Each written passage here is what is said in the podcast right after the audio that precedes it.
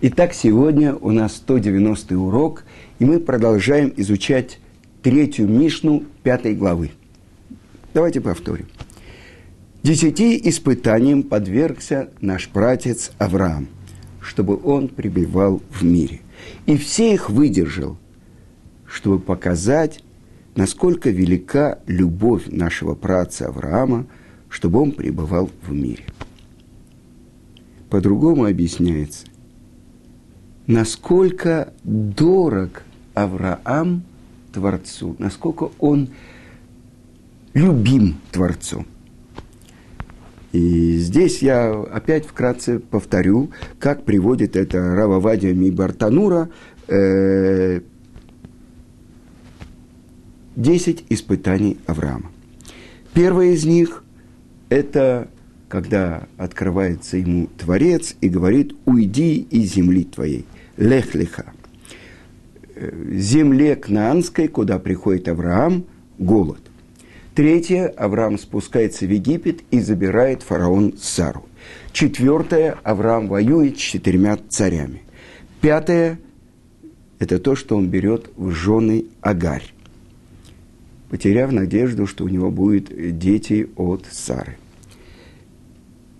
Шестое испытание, Авраам делает обрезание. Седьмое. Сара взята в дом Авимелеха. Восьмое. Повеление, то, что просит Сара и подтверждается словами Творца об изгнании Агарь. Девятое. Изгнание Ишмаэля. И, наконец-то, десятое испытание – это Акидат Ицхак. Это жертвоприношение Ицхака. Итак, Мидраш приводит пример. На что это похоже? Вообще, зачем Творец испытывает своих праведников? Ведь Творец знает, что они праведники. И Раши говорит, когда обращается Творец к Аврааму, и это последнее, десятое испытание. И странный оборот написан в Торе. Ках на – эт бинха, эт ехидха, ашерахавта, эт Ицхак. Возьми, пожалуйста, сына своего, единственного, которого любишь, Ицхака, и принеси мне его во всесожжение на одну из гор. Почему-то странный оборот. Возьми, пожалуйста. И Раша объясняет. Потому что народы мира и сатан задают трудный вопрос – Почему ты выбрал Авраама? За что? И после того, как Творец подвергает Авраама десятому испытанию, говорит, написано в Торе, говорит Творец, теперь я знаю, что трепещешь ты перед Творцом и не пожалел Сына единственного ради меня. Что значит теперь я знаю? Теперь я знаю, что ответить народам мира и сатану, обвиняющему. Ведь обещана Аврааму земля семи народов, которые населяли землю Кнанскую. Почему же ты предпочитаешь его и прогоняешь их? Теперь я знаю, что ответить.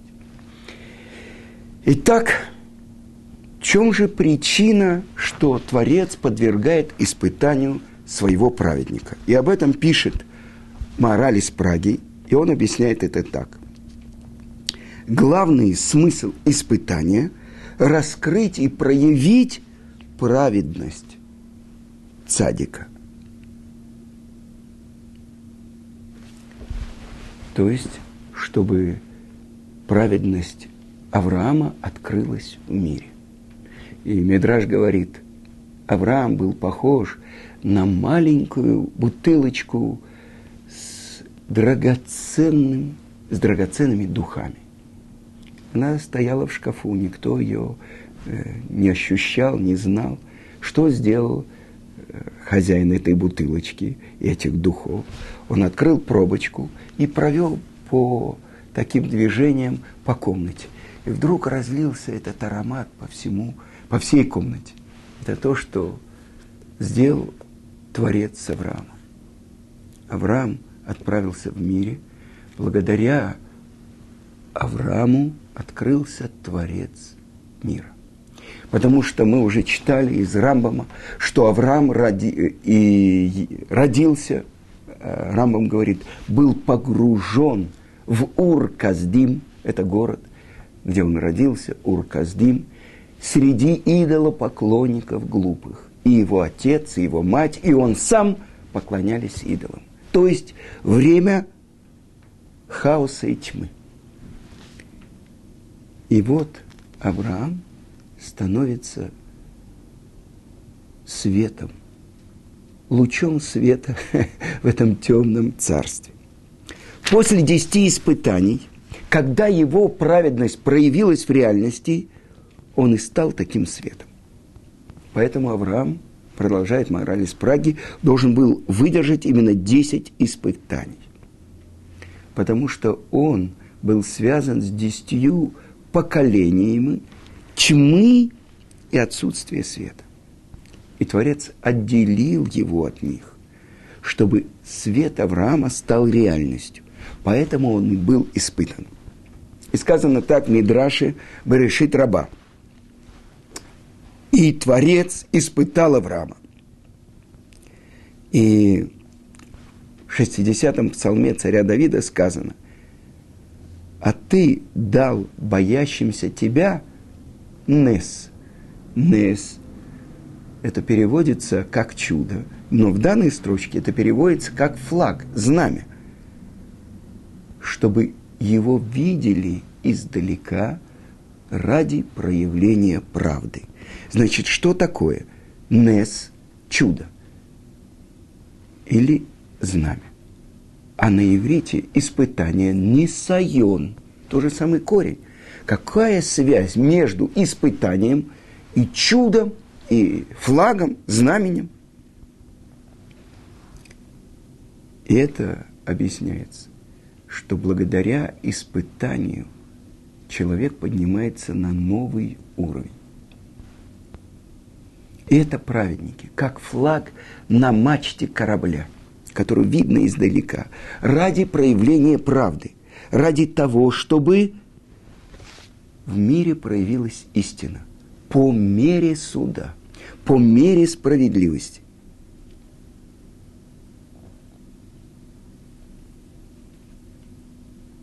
Если человек скажет, продолжает Мидраш, что Творец делает богатым того, кого хочет, не обращая внимания на меру суда – как, например, Авраама.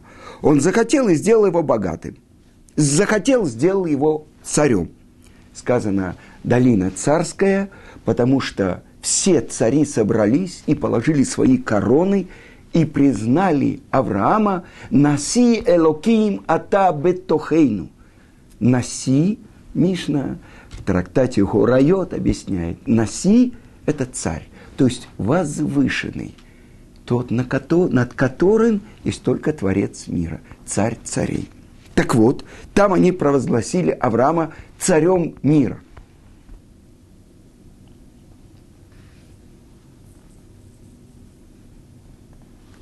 Итак, Творец, сказано это в одиннадцатом псалме царя Давида, что Творец испытывает праведника, а злодея и разбойника – ненавидит его душа. И вот такой мидраж приводит, это я цитирую мидраж раба 55 Тот, кто продает горшки, спрашивает у него покупатель, скажи, а можно ударить палкой по этому горшку? Какой горшок даст горшечник? Тот горшок, который не выдержит, который разобьется? Нет – он дает тот горшок, который выдержит любой удар. И вот это то, что сказано. Он выбирает прочный большой горшок и дает его, и тогда, если даже по нему стукнуть несколько раз, он выдержит. И другой пример приводит Мидраш. Вы знаете, когда отбивают лен, чем больше его отбивают, тем белее и лучше он становится так и Творец. Он подвергает испытанию только праведника. Или Другой пример. Две коровы у человека. Одна сильная, здоровая, а другая слабая. На какую корову он наложит свое ерму, чтобы она работала? Разве не на сильную? Так и Творец испытывает только праведников. Теперь это второе объяснение, которое приводит мораль из Праги. Ради чего Творец подвергает испытанию праведников, чтобы проявилось качество его справедливости, божественной справедливости. Чтобы праведник то, что он получает от Творца, он получал по мере суда, по справедливости. А для этого необходимо, чтобы его праведность реализовалась в мире. Итак, продолжает мораль из Праги, как мы можем понять то, что Бог испытывает праведника? Именно его. И поэтому Мидраш приводит примеры, которые доказывают, что именно праведников стоит испытывать. И вот продолжает мораль и объясняет, испытание имеет три смысла. Три смысла. Во-первых, то, что мы уже сказали, праведник подвергается испытанию для того, чтобы его праведность полностью воплотилась в мире, а не осталась только возможность. Исходя из этого, понятно, что только подвергают испытанию праведника, потому что они обладают праведностью, которая должна реализоваться. Ведь если подвергнуть испытанию злодея, цель испытания не может быть достигнута, он не выдержит. А если послать испытание тому праведнику, который слаб, и реальность, э, праведность которого не может реализоваться в мире. Поэтому приводит Мидраш такой пример с горшечников, который хочет ударить по кувшину, о котором заранее знает, что он выдержит удар и не разобьется. А тот кувшин, который не выдержит, он не будет бить. Так и Творец испытывает праведника, чтобы его праведность воплотилась в жизнь. И тогда все знают, вот это цадик, это праведник. Есть еще один вид испытания – когда Творец посылает праведнику страдания из любви, чтобы эти страдания очистили его и исправили даже от э, какой-то примеси зла. Это тоже может быть послано только праведнику, душа которого хочет очиститься. И для того, чтобы привести э, пример на это, приводится пример с отбивающими лен, треплющими лен. Его треплют, его бьют, и после этого удара он все время становится еще белее и еще ярче. Так и душа праведника, который испытывает страдания, становится чище.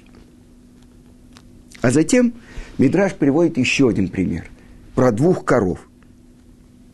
Дело в том, что еще существует один случай, когда Творец посылает праведнику испытания и страдания.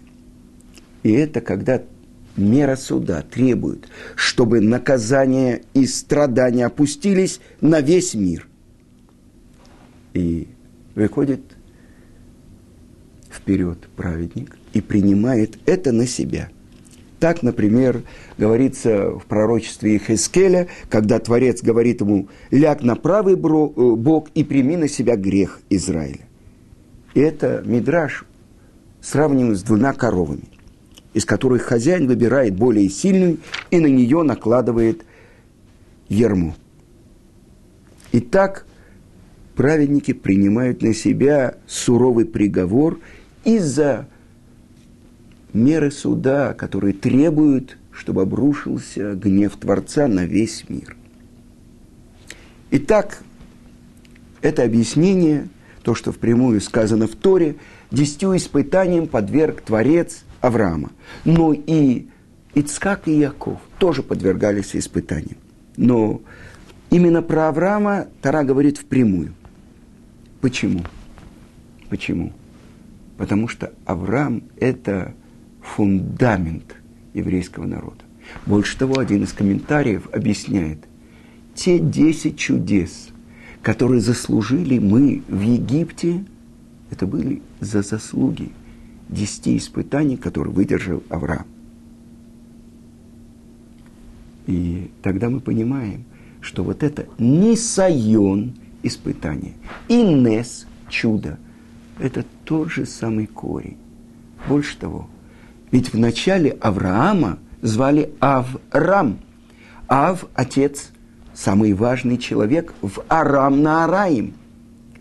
После того, как он выдерживает часть испытаний, после, во время обрезания, это какое испытание – э, это шестое испытание, он получает новое имя – Авраам. И объясняет Тора. Ав Амон Гоим Нататиха. Отцом множества народов я тебя поставил. То есть родоначальник всего рода человечества. Сначала испытания Авраама привели его к тому, что он стал самым важным, самым возвышенным, то есть самым ценным человеком в одном месте – в Арам на Араим. Там, где он родился, там, где он жил. После этого он становится родоначальником народа, который должен исполнить волю Творца. А сейчас я хочу, чтобы мы немножко поняли, что такое испытание. И на самом деле, в чем смысл, что Творец так сотворил мир, чтобы у каждого из нас была полная свобода выбора. И это подлинная суть каждого человека. Свобода выбора. Но давайте поймем. Свобода выбора. Э, знаете, когда на свадьбе предлагают, вы будете есть курицу или бифштекс. Это трудный очень выбор. Конечно, человек говорит, э, можно не все сразу или все сразу. Вы понимаете, это выбор, это не выбор. Объясняет Гаон Равмыш Шапира. Это я цитирую вам книжку Акивы Таца, это э, раввин из Южной Африки, который сначала был вообще врачом, сделал чуву, и после этого стал э, очень известным лектором, он сейчас живет в Лондоне, ездит в Америку.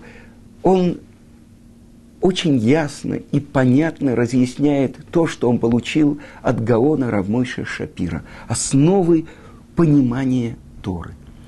И вот то, что он приводит э, в своей книге, которая недавно вышла в издательстве «Пардес», и она называется «Живи и выбирай». Видно? Вот. Так вот, что он пишет. Свобода воли имеет отношение только к области морали. Как так? Я сегодня утром встал, э, этот пиджак одеть или этот, этот галстук или этот. Это все называется технический выбор. А главный выбор – это то, что имеет отношение к сердцу человека. Что это значит? Только в ситуации, когда человек выбирает применить свою свободу выбора и вступить в борьбу с испытанием в соответствии с своей высшей сущностью и преодолеть материальные и чувственные соблазны за пределами морали свобода выбора ограничена.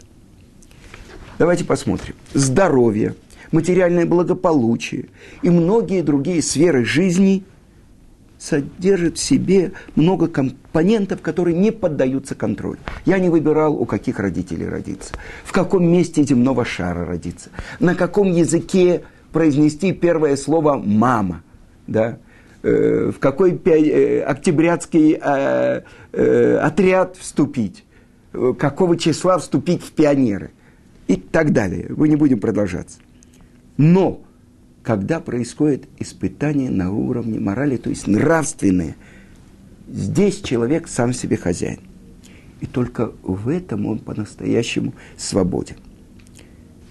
Мы уже сказали, человек выбирает технический выбор, бифштекс или курицу, цвет такой носков или другой, цвет такого галстука или другой. Все это не имеет отношения к тому, что называется свобода выбора. Э, ведь э, и животные выбирают, где жить, где спать, э, где найти кусочек еды в этой помойной ящике для мусора или в этом. Это все не испытание, о котором мы говорим, и не свобода выбора. Ни одно из живых существ не выбирает между хорошим и плохим. И не борется со своей низменной природой, чтобы подняться на более высокую ступень духовности, преодолевая испытания. Это и есть та сфера, о которой мы говорим, которая имеет отношение свобода выбора. Поле внутренней борьбы, которую ведет человек, наделенный этой свободой. Вот это и есть зона моральных испытаний, где он стремится к высшим ценностям, преодолевая свою природную ограниченность. Но давайте зададим вопрос, в какой мере человек свободен? В чем суть этой свободы? Что делать человеку с серьезными проблемами, присущими и присущие ему изначально? Неправильное воспитание, эмоциональные особенности его натуры, отсутствие врожденных способностей, постоянные финансовые трудности и прочее, прочее, что мешает росту человека. Можно ли сказать, что у такого человека ограничена свобода воли? И что он не несет полную ответственность за все свои неудачи? Может, он вообще ни за что не отвечает. И это взгляд современной амери... Э, западной психологии. Бедный человек, у него такие родители были, трудное воспитание, он родился э, в э, страшном районе, он не отвечает. Это кто отвечает? Никто. Здесь есть над чем задуматься. Давайте посмотрим. Вот эта э, связь между свободой выбора и теми факторами, которые влияют на нее. Их множество. И этим определяется те испытания, которым подвергается человек и их тяжесть. Но в момент испытания, в момент выбора, человек абсолютно свободен. Он может быть подвергнут испытанию в силу причин или событий, над которыми совершенно не властен. Но его реакция на нее целиком зависит от него. Э, вы знаете, известный психолог, еврей, Виктор Франклин, он э, находился в немецком лагере, еврей. И он сказал, здесь у меня нет никакой свободы выбора в действиях. Но в моем отношении к тому, что происходит, это полная моя свобода выбора. Он там делал, как врач, э, помогал очень многим. Он выбрал, выбрал для себя роль того, кто помогает другим, а не берет на себя. И это то, что я слышал, это Равцви Носен Финкель когда пришли к нему американские бизнесмены, группа Рош Шива Мир. И он им сказал, и он цитировал Рав Хайма Шмулевич, главный урок катастрофы. Вы можете сказать мне, в чем он? И он сказал, это когда одному человеку там в лагере давали одеяло. И он выбирал накрыть этим одеялом своего соседа тоже. Вот это главный выбор. Так мы продолжаем. У каждого человека есть своя личная точка проявления свободы воли, которая определяется многими факторами. На самом деле, в разных сферах жизни у каждого человека может быть особенная своя точка свободы выбора. Один подвергается одним испытаниям, другой другим – один может легко пройти от какого-то соблазна, а для другого это окажется непреодолимым. Итак, некоторые задачи, которые ставит жизнь, может быть предельно трудными для одного и совершенно не затрагивать свободу другого человека. Теперь рассмотрим следующее положение. Борьба вот в этой точке, личной точке проявления свободы выбора. любая область жизни, которая относится к вопросы морали, имеет ту точку, в которой происходит испытание. Ниже этой точки ситуация проста, а вот выше человек часто спотыкается и падает. Потому что ниже этого уровня человек по привычке делает то, что он уже привык делать. А выше этой точки тоже нет испытаний для человека. Потому что там проявление свободы ему не по плечу. Он не может справиться с задачами высокого уровня, потому что слаб для них и проиграет.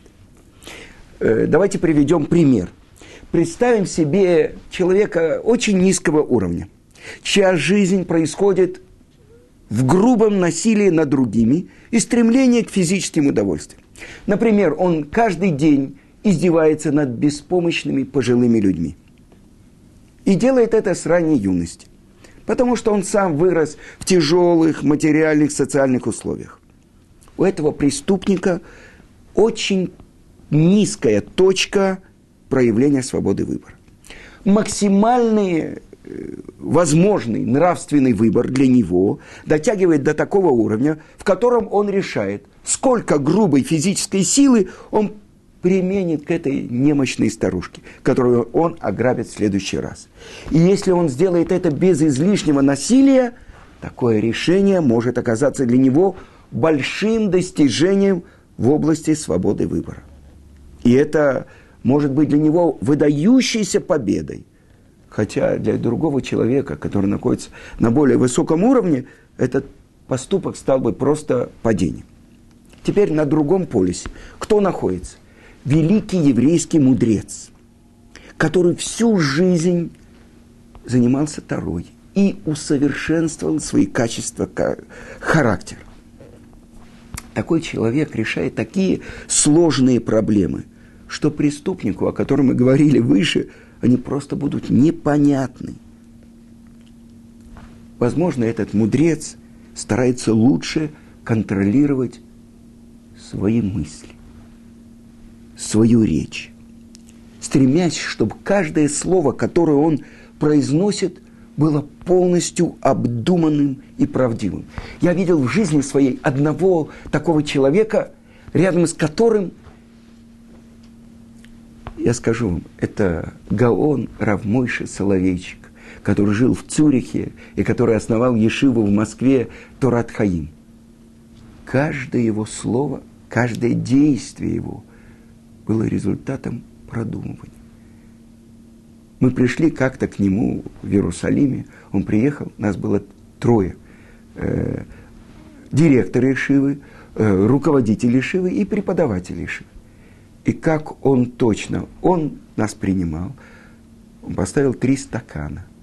И как точно он обдуманно сначала налил одному, потом второму, потом третьему когда он говорил, каждое его слово было настолько взвешено, что можно было, знаете, как тяжелую гирьку положить на ладонь. Я помню, когда я его переводил в Ешиве, я многих еврейских мудрецов, которые приезжали в Москву, в нашу Ешиву, переводил на русский. Я стоял рядом с ним, я дрожал. Я старался записать перевод каждого слова, чтобы хоть чуть-чуть не изменить. Потому что вы видите, какого уровня этот человек. Э, он должен был отправляться э, на хупу своей дочери. И э, в это время раздался звонок. Одна женщина